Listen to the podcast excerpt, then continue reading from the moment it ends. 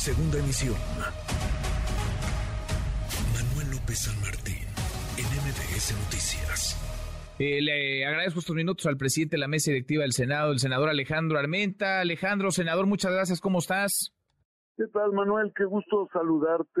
Gracias a MBS Noticias. Estoy a tus órdenes siempre. Gracias, muchas gracias como siempre, senador. Gusto en escucharte. ¿Cómo está el tema del Plan B, esta conversación, este dictamen, esta discusión del Plan B de reforma electoral y los tiempos del, del mismo, senador? Bueno, este tema está en este momento en comisiones. La senadora Mónica, eh, presidenta de la Comisión de Gobernación, y el senador Rafael Espino, presidente de la Comisión de Estudios Legislativos Segunda, eh, la están procesando. Este día hay sesión de la comisiones de comisiones unidas.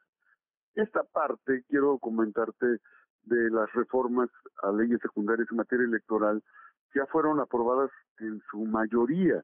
Lo que falta solamente es una fracción muy pequeña que refiere a la transferencia y distribución de votos en las coaliciones todo lo demás ya fue aprobado, ya fue aprobado por ambas cámaras.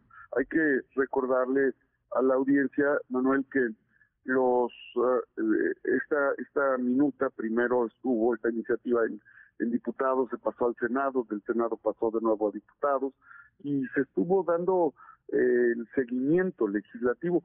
Ahora con nosotros solamente nos corresponderá que el día de hoy, al término de las reuniones de comisiones, la, la sancionen, la voten y la envíen al Pleno. Ese es el proceso legislativo que sigue, eh, Manuel. Entonces está, digamos, eh, todo pues tal cual se recibió de Cámara de Diputados, menos este asunto de la cláusula de, vida eterna, así le han llamado, es el, es el único aspecto, digamos, que se, que se modificaría, que cambiaría.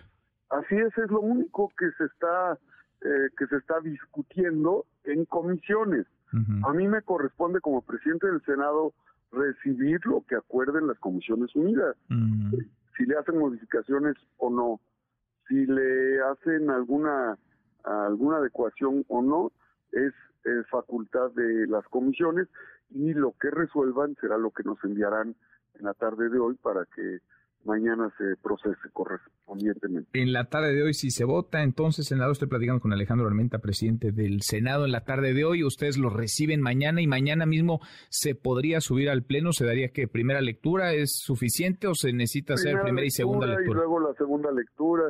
Eh, tenemos el día martes y el día miércoles para poderla procesar, eh, Manuel.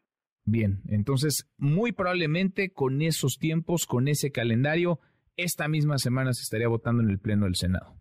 Así es, esa es la ruta que tenemos. Hay otros temas. Quiero informarte que nos reunimos con el presidente de la Cámara de Diputados, Santiago Krill. Estamos trabajando una agenda para avanzar con todas las minutas que ellos tienen y que nosotros tenemos para que podamos agilizar el proceso de eh, pues las las modificaciones a leyes que benefician a las y los mexicanos. Bueno, pues vamos a estar pendientes de lo que toca a ese, a ese asunto. Si se modifica, entonces se regresa a Cámara de Diputados. Sí, una vez que se hace la modificación ya eh, se procede y obviamente se publica en el, en el diario oficial de la federación. Es una fracción la que está pendiente. Es una fracción, es una fracción y se necesita mayoría simple únicamente, no Mayoría simple, sí, es, es correcto. Mayoría ¿Eh? simple. Déjame aprovechar viaje nada más para preguntarte de volada sobre el litio. Yo sé que has empujado mucho este tema, el litio que dice el presidente López Obrador, lo han dicho varios legisladores, varios senadores de Morena, tú incluido, es eh, propiedad de la nación, el litio y el petróleo que deben servir al pueblo para el desarrollo de México. Incluso han los senadores y senadoras de Morena eh, suscrito un, un, comunicado. Este decreto que declara zona de reserva minera de litio, la denominada LIMX1, senador. Sí, 250 mil hectáreas quedaron donde hay litio en Sonora quedaron reservadas ya, protegidas para eh, y bajo la custodia de la Secretaría de Energía. Es un acto sin duda eh, nacionalista, patriótico, porque todos los países tenemos el derecho de ser los primeros en beneficiarnos de nuestros recursos naturales.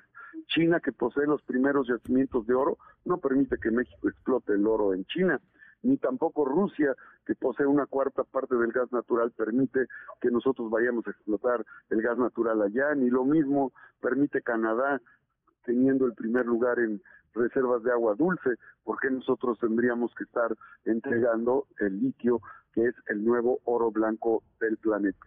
Bueno, si era necesaria entonces la modificación constitucional, porque hay quienes dicen, no, ya el litio era patrimonio, era de los mexicanos, si era necesario. Necesario para tener como el petróleo y los hidrocarburos, eh, pues eh, una función estratégica para el desarrollo del país.